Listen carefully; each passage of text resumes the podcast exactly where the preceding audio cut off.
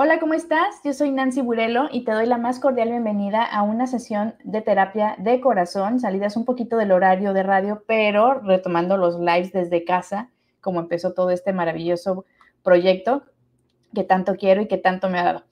El día de hoy vamos a cerrar la semana eh, con un tema bastante interesante, porque a pesar de que ya hemos hablado mucho de salud mental, en terapia de corazón y lo vamos a seguir haciendo hasta el cansancio, hasta que le llegue a todo el mundo de ser posible eh, la información de salud mental. Hoy les quiero compartir que sí vamos a hablar de depresión, que ya lo hemos manejado aquí con diferentes especialistas, pero le vamos a dar eh, un enfoque diferente, porque hoy tengo de invitada a la psiquiatra, a Abigail Adame, Abigail Martínez, que eh, ella, siendo un referente también para los que nos movemos mucho en redes sociales, de compartir obviamente información sobre salud mental, también ha sido muy abierta a hablar de su diagnóstico de depresión. Y pues antes que nada, Abigail, muchas gracias por estar aquí con nosotros. Ay, gracias por invitarme, Nancy. Para mí de verdad es súper bonito eh, poder conectar con gente que a pesar de tu especialidad, obviamente a lo que te dedicas, que, que realmente está interesado en que el mensaje de la importancia de la salud mental este, pues sí, obviamente llegue a más personas, ¿no? Y que puedan conectar con, la persona, ¿no? ¿no? solamente contigo como médico, como psiquiatra, sino como, pues sí, alguien de carne y hueso que también tiene emociones, que se enferma, que, pues sí, que sientes, ¿no? Claro. Entonces, Ariel, me gustaría preguntarte, bueno, para empezar, ¿por qué estudiaste eh, psiquiatría? Mm, a mí siempre me gustó como estos procesos mentales en los cuales eh, ¿Por qué una persona actúa de la manera que actúa? ¿Por qué algunos eh, desafían las reglas? ¿Por qué algunos no? ¿Por qué algunos sienten mucha angustia todo el tiempo? Entonces, eh, yo quería estudiar psicología, de hecho, y hice mi examen para la UNAM para psicología y lo aprobé y luego también hice un examen para medicina y también lo aprobé y fue como, ¿qué hago? Entonces, fue como un voto de confianza de decir, ok, voy a, voy a ser psiquiatra, aunque no me gusta tanto, tanto, tanto la medicina, pero siempre, siempre fue como este sueño de, vamos a estudiar un poquito más, vamos a ver qué hay más allá. Y pues yo entré a medicina con la firme idea de que algún día me iba a convertir en psiquiatra. Y pues se logró, se logró. con todo. Sí. Oye, y una vez que estuviste ya estudiando como tal, este, medicina y bueno, ya tu especialidad, ¿hubo algún momento en que dijeras, wow, en lo que me metí, pero está increíble?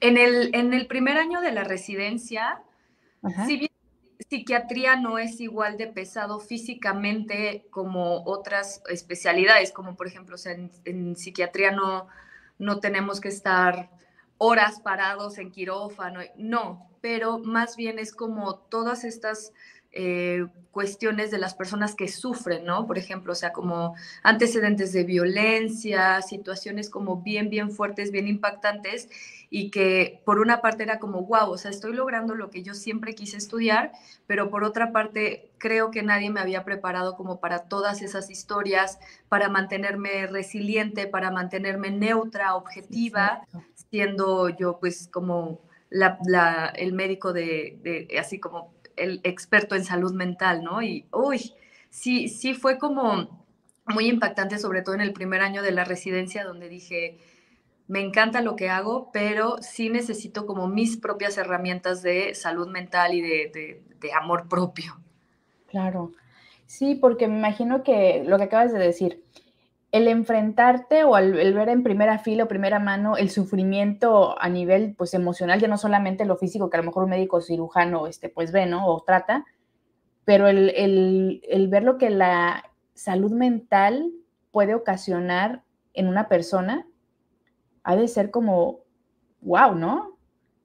La salud mental o la falta de esta. O la falta, claro. Claro, sí, o sea, también, o sea, cosas que parecieran... Eh, simples como, no sé, tener una familia que te apoya, pues no todos lo tienen, ¿no? Y también es un poco como salir de esto, de, de, donde yo interpretaba que era lo normal y pues te das cuenta que no necesariamente todas las personas tienen esos accesos, ¿no?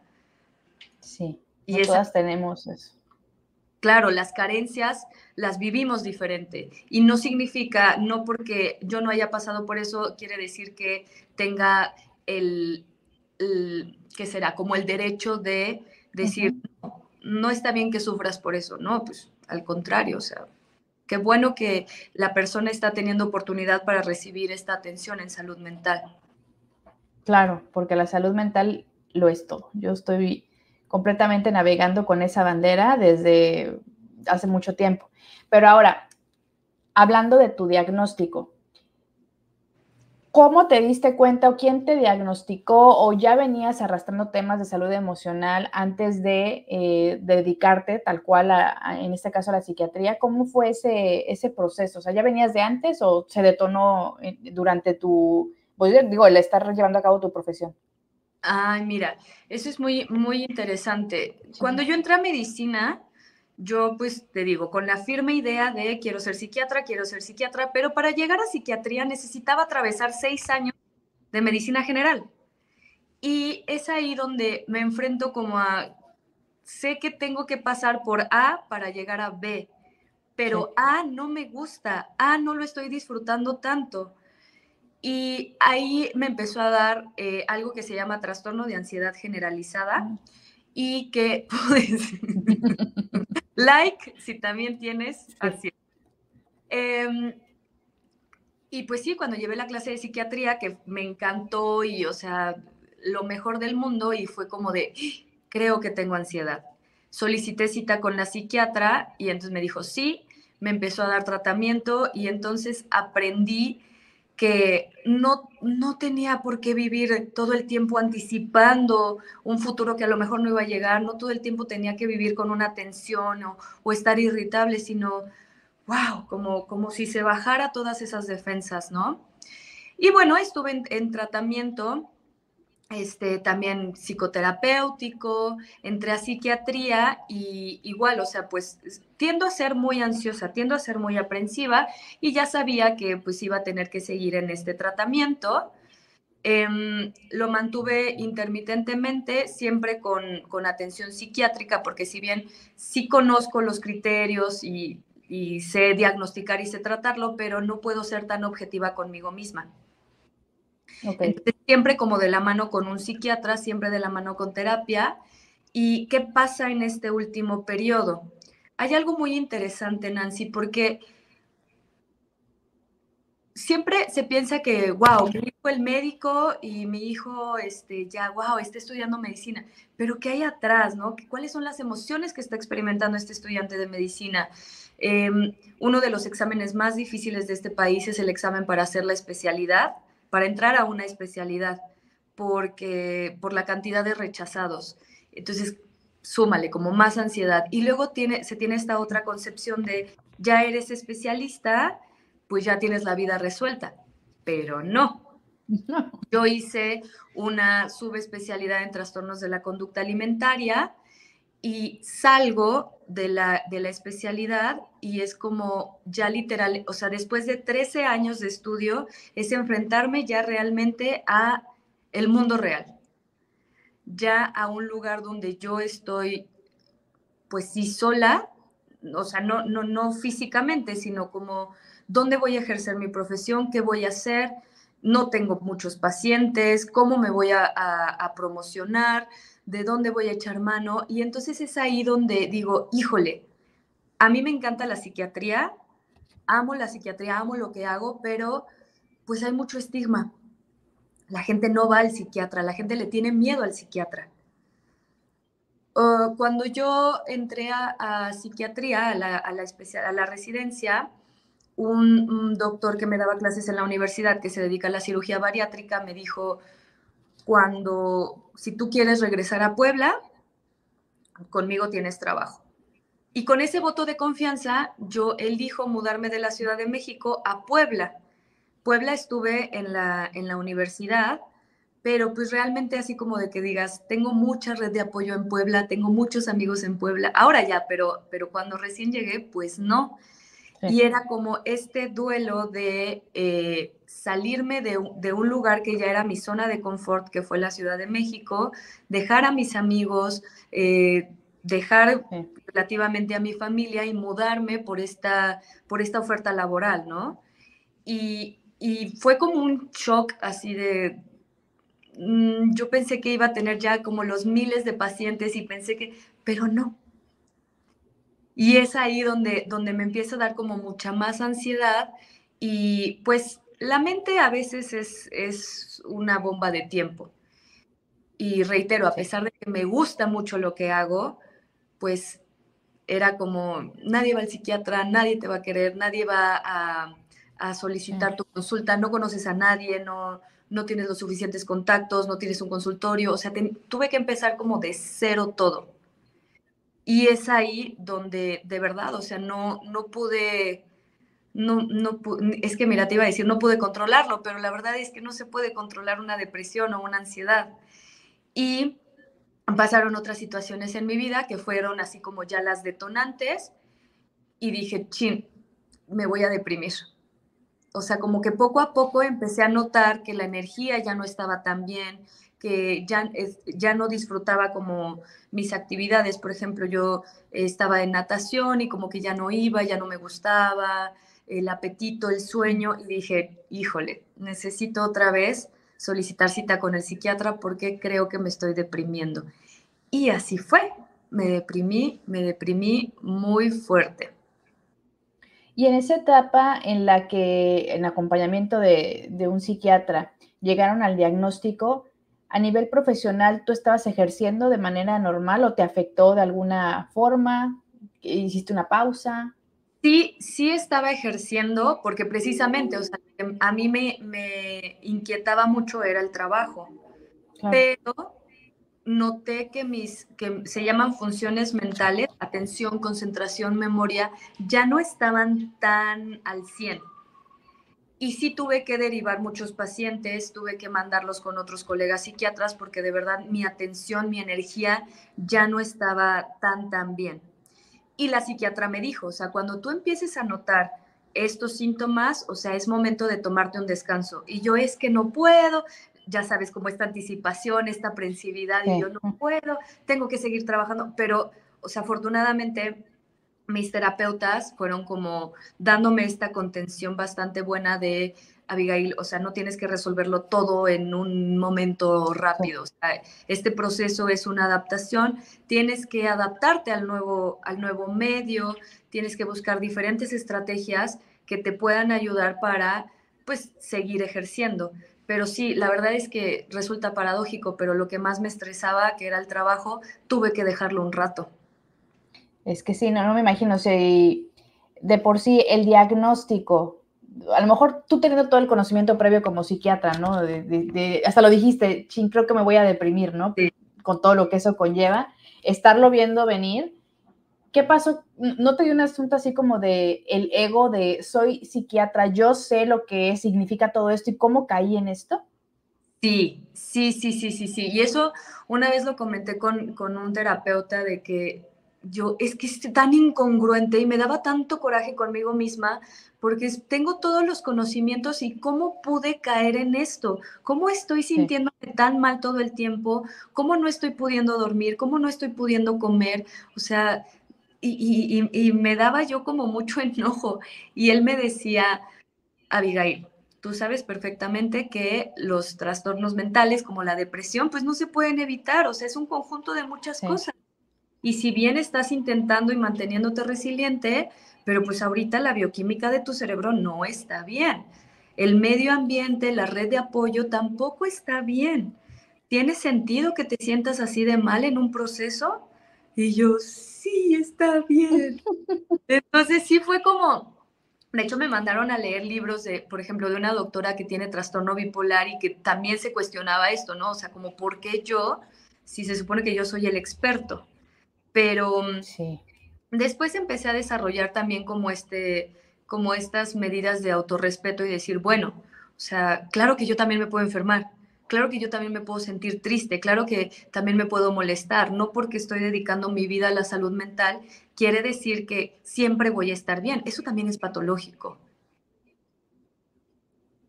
Ok, sí, es que no me puedo imaginar eh, el sentir, ¿no? De, repito, tener todas las herramientas, toda la información y decir, ching, ¿cómo me pasó, no? Y, y ese proceso de aceptación, ¿cómo te fue con ese proceso de aceptación? Fue duro, fue duro porque yo, ay, Nancy, yo me sentía como, como la peor, ¿sabes? O sea, como yo, ¿cómo, con qué autoridad moral estoy diciéndole a mi paciente que se tome su medicamento, que, que haga ejercicio?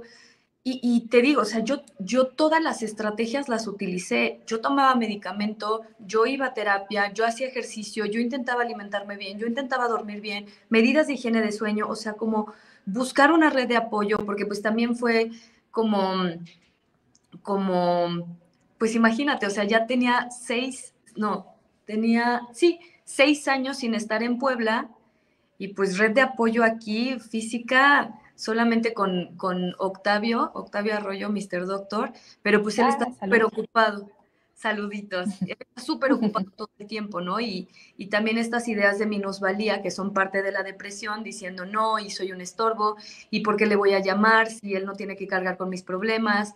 Y entonces así recluida en mi casa dando consulta y cuestionándome mi propia, mi propio malestar, cuestionándome, ¿debería sentirme así de mal? ¿Por qué me siento tan triste? Pero a la par así como llanto, ah. llanto, reitero, ya no, ya no disfrutaba mucho, eh, forzarme todos los días a, levantarme temprano, a bañarme, a comer, y, y si era como, al menos a mí me pareció como súper incongruente, pero pues, pues sí, o sea, no, no lo elegí, no, no, y, y, eso es algo bien importante, te digo, o sea, el hecho de sales de la residencia y pareciera que ya tienes la vida resuelta, pero no, falta todavía como crear esta cartera de pacientes y sobre todo yo, por ejemplo, que me cambié de casa, me cambié de todo, nueva red de apoyo, un lugar, un consultorio, que me empiecen a conocer los doctores, que empiece yo a como a hacerme conocida en Puebla, o sea, sí sentí la verdad que se me vino el mundo entero. Sí, es que no es para menos, ¿no? También eh, cuando estamos hablando de este tipo de situaciones, de cambios tan drásticos y de por sí uno que no tiene el conocimiento, las herramientas emocionales, si lo quieres ver así, como para tratar de sobrellevar todo, que por ejemplo decías, no, pues estoy tratando de dormir bien, estoy comiendo bien, haciendo ejercicio, que son como piezas claves para tener una salud integral buena y obviamente sumada a la mental, pero si haciendo todo esto, teniendo la información, te sentías como te sentías, y, me imagino el saber el por qué, ¿no? A nivel químico, decir, es esto que me está pasando, pero sí lo siento aquí y quiero llorar y estoy desesperada. Ha de ser muy frustrante también. Sí, sí, sí, sí, sí. Abigail, la frustración hecha persona. La, eh, frustración, ansiedad, este, este duelo, el duelo de, de terminar la residencia y decir, híjole, no tengo nada, tengo que irme a un lugar nuevo, dejar a mis amigos, sí, la verdad es que sí lo, padecí y, no, no, puedo dejar de pensar así como de, tengo otros colegas que seguramente también lo hacen y porque a mí me pegó tan fuerte, y, pero pues estas también son ideas de culpa, estas son, son síntomas de depresión y que pues tengo que, tuve que aprender a sobrellevarlos y a, a ser más indulgente hacia mí y decir, oye, estoy haciendo lo mejor que puedo con lo que tengo y es un proceso normal, es un proceso esperable para todo lo que acabo de vivir. Sí. Oye, y de cuando te dieron el diagnóstico a ahorita, ¿cuántos años han pasado? ¿Cuánto tiempo fue? Nancy, cinco meses. Ok, no, es que es importante, yo es como dijiste Nancy, dije, ya, ya me congelé, ya no me escucha. no, no, yo salí, yo salí de, la de la subespecialidad en marzo del 23. Ok, está súper reciente. Sí, me cambié a Puebla en mayo y más o menos empecé a interpretar que, para, bueno, empecé a identificar que a partir de julio ya fueron cuando se vinieron todos los síntomas así fuertes, severos. Qué fuerte, porque también al tener tan poco tiempo con el, el diagnóstico es, llevas cinco meses viviendo esta nueva vida, por decirlo así. Sí. ¿Cómo te sientes? ¿Cómo vas? Ahorita, fantástico. Ahorita, mira, uff, renova, doctoras renovadas.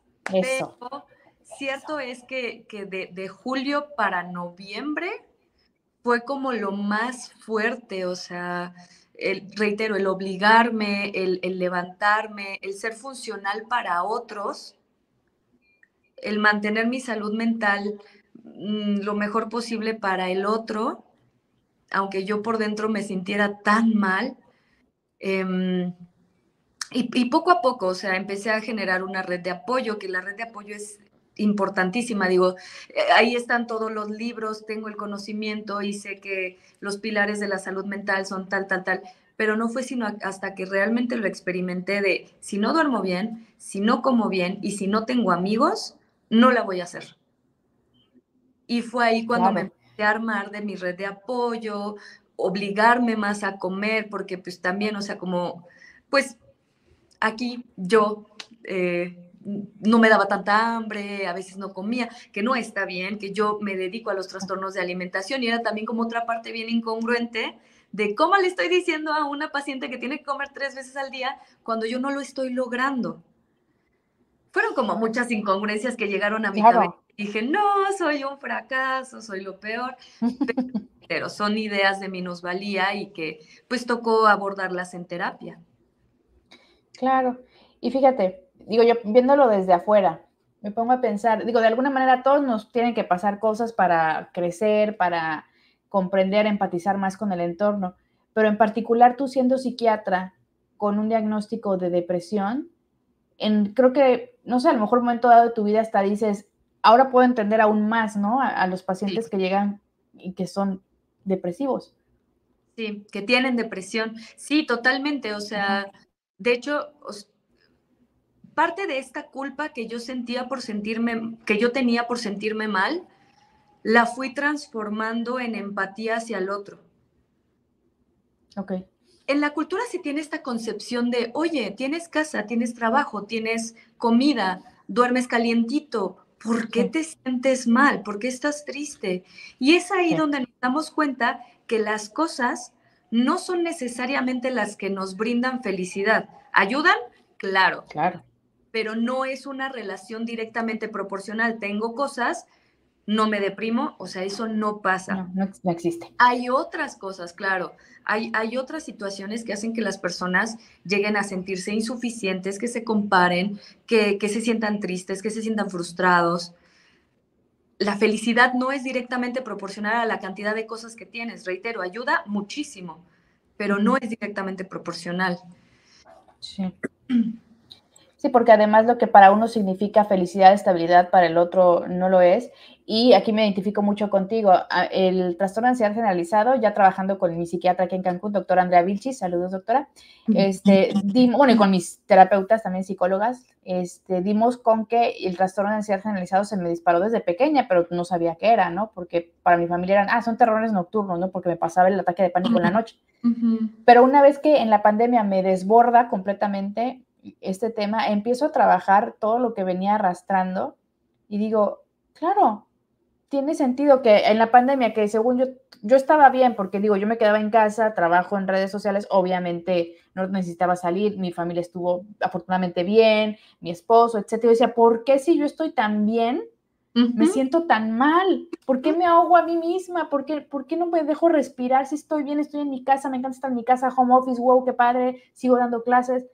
Y era una culpabilidad espantosa. Decía, hay gente que sí está sufriendo allá afuera y yo aquí ahogándome y llorando y no entendiendo qué está pasando. Y es ahí donde nos damos cuenta también que las comparaciones, lo único a lo que, a lo que llevan es a sentirnos miserables con nosotros mismos. Y que no tengo este tipo de cuerpo y que si no tengo este carro y que si no tengo este estilo de vida y que si no tengo este trabajo. Y entonces el compararnos solamente nos lleva a sentirnos terriblemente miserables con nosotros mismos. Sí. Claro, hay un punto sano de, de me gustaría ser como esta persona y es, es un logro que me gustaría tener, pero el hecho de estar todo el tiempo pensando, el otro sufre más, ¿por qué me siento yo mal? Pues si no son competencias de sufrimiento. Es que sí, hay que cambiar el chip más bien de comparación en lo que qué me hace falta, a lo mejor en inspiración, ¿no? Esta persona me inspira pues porque logró esto, porque tiene aquello. Está bien, se vale y, el, tema también es muy aspiracional y en redes sociales pasa, obviamente. porque todo lo que vemos en redes sociales es, ay, ella sí tiene el cuerpazo y sí tiene esto y por qué yo no, y ya su vida es perfecta y la mía no, y, vivimos mucho en fantasías, ¿no? Que, que, no son viables finalmente, pero ahí es donde tenemos que trabajar también nuestra salud mental. Y, y ahora, Entonces, ay, perdón, dime, dime. Dime, dime. No, tú dime. no, y ahora que lo mencionas, recuerdo mucho, ay, aquí mira, este, sacando el, el secreto. Eh, Desahógate. Pues, yo, pues yo, obviamente, o sea, Instagram, salud mental, psiquiatría, quitemos el estigma. Yo sintiéndome tan mal, yo, o sea, de verdad, así como que me sacaba la lagrimita y hacía así de que historia, hey, hola, ¿qué onda? No sé qué. Y yo, estoy mintiendo, estoy mintiendo horriblemente, así como una persona que eh, se toma una foto y la retoca. Y es como estoy haciendo exactamente lo mismo. Estoy o sea, no estoy diciendo absolutamente todo, pero también emocionalmente yo no podía enfrentarme a, hola chicos, tengo depresión, ayuda. O sea, no, primero necesitaba estar bien y por eso hice los, los videos por los cuales creo que me contactaste. Octavio me dijo, o sea, fue como, es como un proceso catártico en el cual tú puedes irte identificando en los diferentes pasos de tu, de tu proceso. Y entonces por eso el primero era cuando me, así de que me siento muy mal, me acaba de ver la psiquiatra y medicamento y me fui a refugiar en casa de mis padres porque ya no podía estar aquí sola, aquí sola en Puebla, pues. Y, pues fui grabando como poco a poco cómo llevaba los procesos del duelo y que nunca pensé que los iba a subir, pero luego dije, ¿por qué no? Claro que sí, o sea, ¿sabías tú, Nancy, que el psiquiatra es dentro de las especialidades médicas, los psiquiatras son los que más se deprimen. Wow. Sí. Y son los que, junto con los anestesiólogos y mis colegas cirujanos, son los que más se suicidan. Qué datos tan fuertes. Sí, sí, sí, sí. Imagínate también como esta incongruencia y por eso pues dentro de la residencia siempre nos invitan a tener atención en salud mental, que no pasa en todas las residencias, o sea, no pasa en todas las especialidades. Ya me imagino a, mis colegas cirujanos diciendo, claro, ve a terapia. Pues no, allá hay mucho bullying, pero al menos en psiquiatría sí nos invitan mucho a, tomar terapia, a ir a, a tratamiento, o sea, siempre. Perfecto. Oye, ¿y tu entorno laboral al momento de destapar y, decir en redes sociales, sí, soy psiquiatra, médico de la salud mental, pero ¿qué creen? Tengo depresión. ¿Cambió en algo? ¿Cambió en algo, eh, digamos, de ti hacia afuera, pero además, no sé, tus pacientes, tu entorno? ¿Sientes como algún cambio? Yo pensé que me iban a decir, yo no quiero que me trate una doctora que tiene depresión.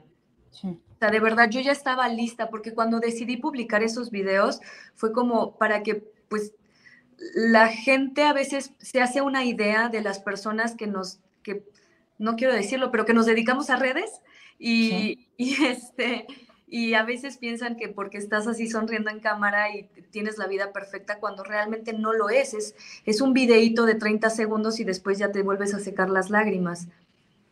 Yo pensé que muchos pacientes me iban a decir muchas gracias y yo estaba preparada para decir, claro, o sea, o sea entiende, ¿no? en todo tu derecho de cambiar de médico.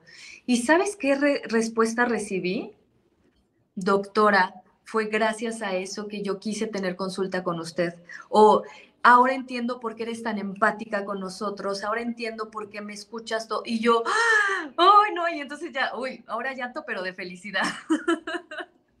o sea, sí. Ay, qué padre. es que sí. Fue impactante.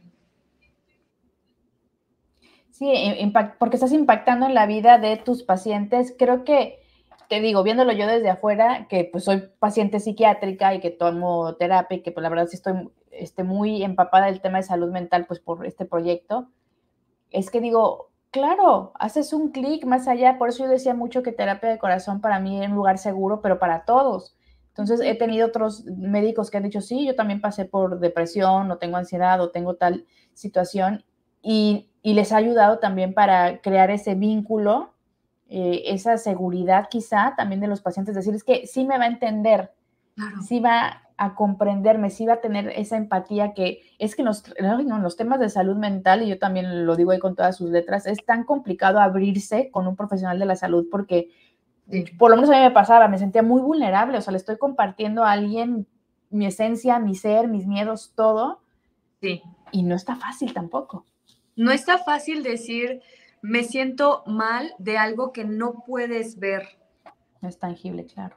Claro, o sea, siento, siento palpitaciones, todo el tiempo siento que algo malo va a pasar, me siento triste, no puedo parar de llorar y, y, y ok, pero ¿por qué? ¿Qué pasa? Y ¿cómo le estoy pasó nada, ¿no? ¿Cómo le estoy contando a alguien que no conozco? O sea, sí es, sí es muy complicado, pero creo que también eso es parte como del estigma que uno mismo podría tener. Sí. Incluso, por ejemplo, cuando yo les dije a mis papás, saben que me siento muy mal, está pasando esto, necesito ir a, casa, literal, necesito ir a, casa como un, pequeño refugio. Y me decían, oye, pero es que tú, ¿cómo? O sea, tampoco ellos lo, entendían y, y, fue como un shock de, Toda, todo, toda mi residencia les he explicado trastornos mentales, depresión, ansiedad, como para que se vayan empapando un poco, pero al momento de decirles, oigan, me siento muy mal, por favor necesito ayuda, y que me dijeran, pero, pero tú por qué? O sea, tú, tú, eres una persona que estudió mucho, tú eres una persona que trabaja, eres independiente. me decía mucho, Abigail, es que no te falta ninguna extremidad.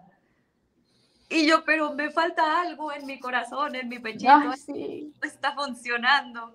Y bueno, o sea, fue a través como de todo este proceso que también pues hablé con ellos y, y les dije, oigan, pues está pasando esto, me siento así, necesito esto de ustedes. Necesito que no me juzguen, por ejemplo, que no me digan que me levante a trabajar porque trabajar es lo único que... Échale ganas. Ajá, el échale ganas, el levántate temprano y bañate con agua fría. No. ¿Por qué? Porque la depresión, porque la ansiedad, los trastornos mentales, más allá de flojera, como se podría conceptualizar. Pues, es, una alteración, bioquímica del cerebro, es una alteración de eh, pues, antecedentes genéticos, del, medio ambiente, o sea, es todo un conjunto de cosas que no se van a quitar simplemente metiéndote a bañar con agua fría. Lo lamentamos. Sí. Ojalá, ¿no? Ojalá fuera así de sencillo. Me hubiera bañado con agua. Y bueno, entonces, ya que te diste cuenta de el lado positivo de haber eh, dado a conocer tu, diagnóstico, ¿qué piensas hoy? Porque digo, es relativamente pronto, ¿no? han sido cinco meses del diagnóstico. ¿Qué piensas hoy? ¿Hacia dónde vas? ¿Qué pienso hoy? Mira, eh, hay una canción de los Beatles que dice, con un poco de ayuda de mis amigos, y de verdad yo les agradezco a, mis colegas con las que trabajo, de hecho ahora en la clínica, hice una clínica de alimentación porque pues aparentemente podía trabajar mucho. Entonces, em, em, conocí a, mi colega Liz y mi colega Brisa, nutrióloga y psicóloga, a las que les dije, oigan, pues yo tengo este sueño de hacer una clínica de trastornos de la conducta alimentaria en Puebla. Vamos a imitar el modelo del Instituto de Psiquiatría de la Clínica de Alimentación, donde yo hice la subespecialidad. Y este, vamos a trabajar así, así, así. ¿Qué opinan? ¿Qué, qué les parece? Necesitamos un consultorio. Y yo, yo en ese tiempo lo llamo el tiempo de sentirme como gusano. O sea, así como casi, casi arrastrándome y entonces fueron ellas quienes dijeron, sí, hagámoslo. Y me empezaron a pedir mis, mis documentos, de repente ya teníamos consultorio, ya estamos, eh, metimos nuestros documentos para COFEPRIS, o sea, todo y de repente ya está la clínica, solo falta que la psiquiatra vaya y ponga un poco de estructura.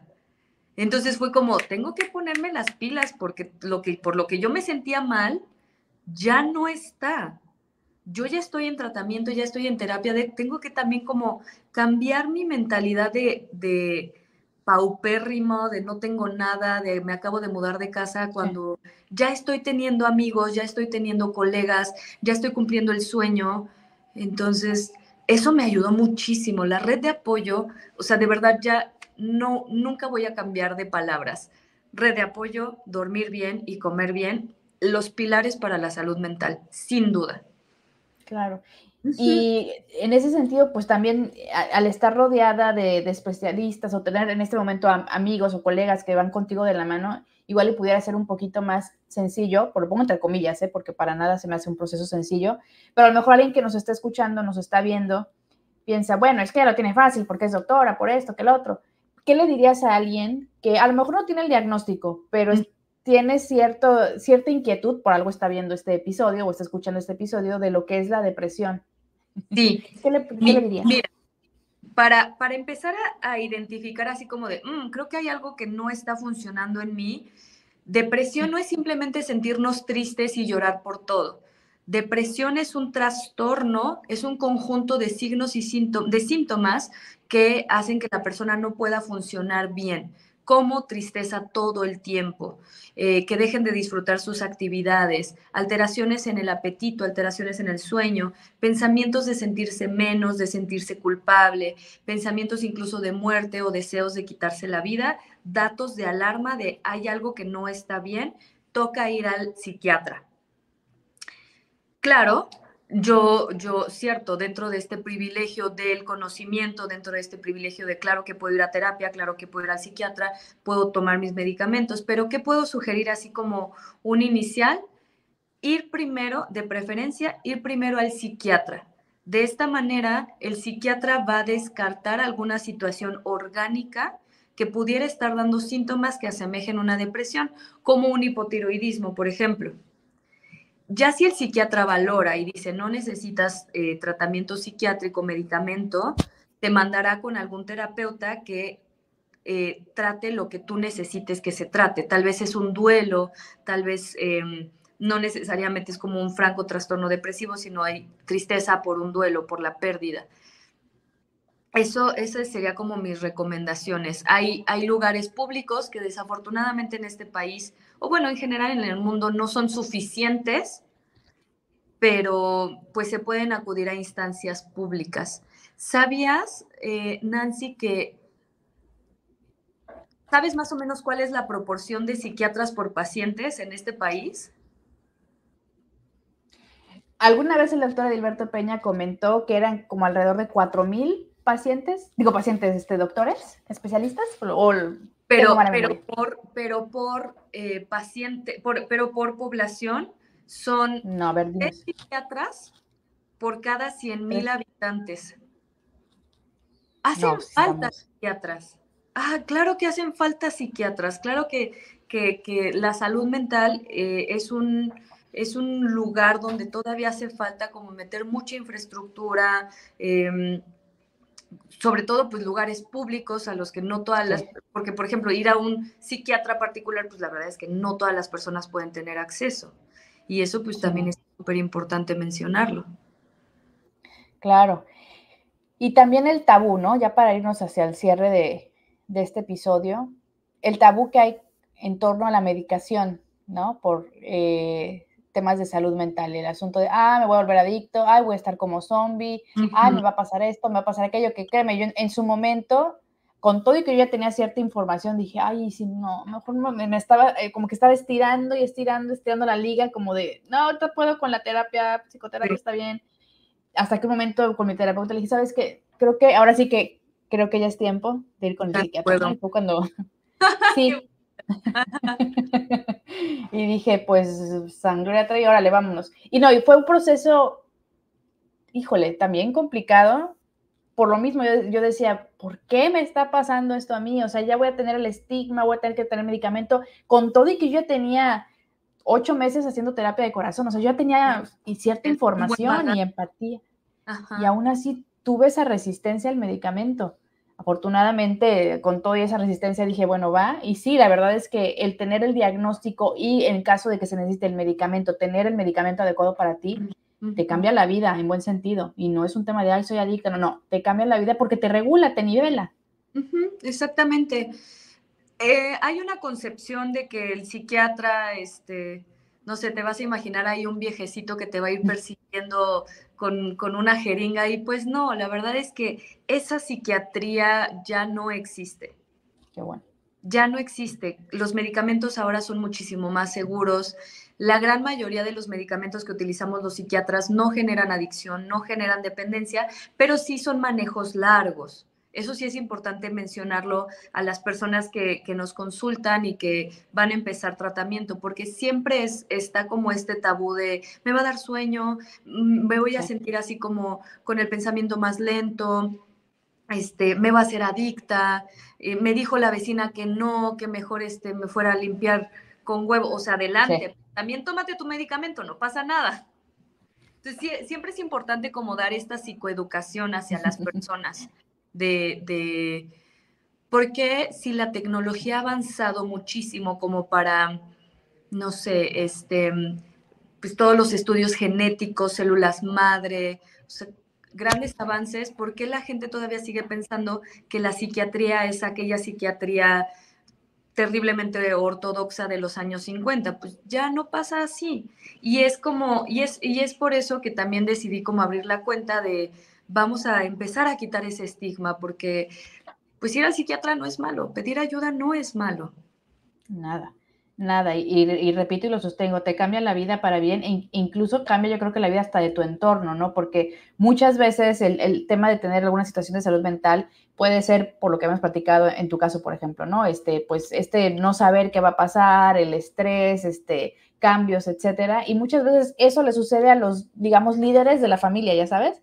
Entonces, si esa persona que es como que el, el sostén, el líder, como le quieran llamar, de una familia, está así, imagínate cómo va a estar el entorno. Entonces, cuidar nuestra salud mental, yo creo que también es cuidar nuestro entorno, ¿no? Y cuidar a nuestros seres queridos de alguna manera.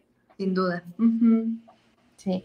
Entonces, bueno, Abigail, la verdad es que platicar contigo ha sido súper, súper, este, ay, no sé, me ha dado como que mucha empatía contigo y también entender, entender que estás todavía viviendo el proceso porque estás en el inicio de este, de este proceso y de verdad te agradezco mucho que, que hayas aceptado la invitación de, de compartir en terapia de corazón cómo va tu proceso y que seas tan abierta. Y, sí, realmente cuando empecé a ver esos videos dije, ay, lo quiero entrevistar, quiero saber, quiero, quiero, quiero conocer más, ¿no? Y, quiero que, sí, conectar, ¿no? Conectar con alguien como tú que no le tiene miedo al diagnóstico, porque ese, ese es otro tema, ¿no? El miedo al diagnóstico y el, ya mi vida no va a ser la misma, etcétera. Y saber que eres un ser humano, que aunque tienes todo este conocimiento, que te respalda y que sabes cómo ejercerlo, entiendes que eso, eso también te hace humano, el sentirte mal y que está bien, o sea, sí, sí, sí, que venga. Totalmente, no es, no es diferente a otros diagnósticos orgánicos y, pues sí, eh, tocó, tocó batallar mucho con uno mismo. pero... Yo creo que son las peores batallas, ¿eh? las que luego uno tiene consigo mismo. Sí, están buenas esas peleas. Pero pues resiliencia, terapia y sí, las cosas salen, las cosas salen. Sí, también hay que ser pacientes con nosotros mismos, ¿no? Apapacharlos. Querernos, tener, tener como esta compasión hacia uno mismo y decir, oye, estoy haciendo lo mejor que puedo con lo que tengo. Ahorita pues, estoy en modo gusano, está bien, no pasa nada. O sea, estoy bien, tranquis, llevarlo casi, casi como un día a la vez, no hay ningún problema. Sí, exacto, un día a la vez, estar en el aquí y en el ahora. Sin duda. A ver, nada, voy a comentar lo que me pusieron aquí en, el live de Instagram. Dice Laus Carter, la para cerrar, dice, cuando una persona con depresión medicado no puede cambiar las ideas de morir. ¿Qué pasa? Bien, eh, hay que hacer una, se llama reestructuración cognitiva. O sea, cuando viene este pensamiento hay que identificar por qué viene y hacia dónde dirige a la persona. Hay que identificar sensaciones, sensaciones físicas, pensamientos, emociones que nos predispongan a los pensamientos de muerte y a partir de ahí ¿Qué tan impulsiva es la persona como para realmente ponerse en riesgo? ¿Qué tanto este pensamiento obedece a que no está tolerando, no sé, la frustración? ¿Qué tanto este pensamiento obedece a realmente una franca ideación suicida? A partir de ahí, tanto terapia como los terapeutas como los psiquiatras podemos ver de dónde, de dónde vienen estos pensamientos de muerte y ya los podemos redirigir hacia algún otro lado. Claro que también se pueden asistir con eh, tratamiento farmacológico. Ok. Este, Laus, ahí, te dejamos la respuesta. Y, también acércate a la doctora Abigail si este, necesitas mayor orientación o una, pues sí, la consulta finalmente. Y aprovecho para cerrar saludando a Luis Ángel Pruneda por haber estado pendiente de la transmisión desde Guanajuato. Saludos. Eh, Los Ángeles y yo también saludos. También saludos a Balvis hasta Puebla y a toda la gente que se conectó a través de Instagram. Pues ahorita los saludamos después porque aquí la finalidad también es conectar con ustedes y pues agradecer también a la doctora Abigail por el tiempo. La gente que te quiera contactar, por ejemplo, este, Lau, si tiene, si quisiera hacer una cita contigo, ¿en dónde te encuentro? Claro, por Instagram, por favor, doctora DRA Ada. Ahí me encuentran. Ok. Perfecto. ¿Estás en la ciudad de Puebla? ¿Das consultas en línea o todo es presencial? Sí, doy consulta presencial y en línea y la atención particular está, perfecto. alimentación. pero igual psiquiatría general también atiendo. Ah, perfecto. Mira, Laux, ahí está. Este, ojalá que todo este proceso que, esta persona, Laux, que está viviendo de cerca, pues, eh, pues vaya bien, ¿no? Y pues nada, Miguel, mil, mil gracias por tu tiempo. Espero que pronto podamos coincidir de nuevo, a lo mejor ya desde la frecuencia de, de radio más tempranito. Gracias por lo que haces, gracias por los mensajes que dentro de todo no caen en un positivismo tóxico, sino que es en una realidad, ¿no? Lo que se va viviendo en el proceso de depresión. Y pues gracias por difundir también temas de salud mental que de verdad nos urge, nos urge tener más información, más apertura. Hace mucha falta. Pues mil gracias por invitarme. Aquí estoy dispuesta para seguir platicando y echando chismito cuando tú me invites. Ay, no, pues Abigail, dijiste la palabra mágica, dijiste chismecito, entonces. Sí. Aquí nos encanta. Ya estás agendada. Sí, la verdad es que sí. También es, hay que aligerar también las cosas. El chismecito ayuda. Sí, claro. Muchísimas gracias. Estamos, estamos en contacto y gracias, gracias a toda la gente que se conectó. Y bueno, estén pendientes de las redes sociales de Terapia de Corazón, que aquí vamos a seguir buscando difundir más información sobre salud mental. Buenas noches a todos. Gracias, chao.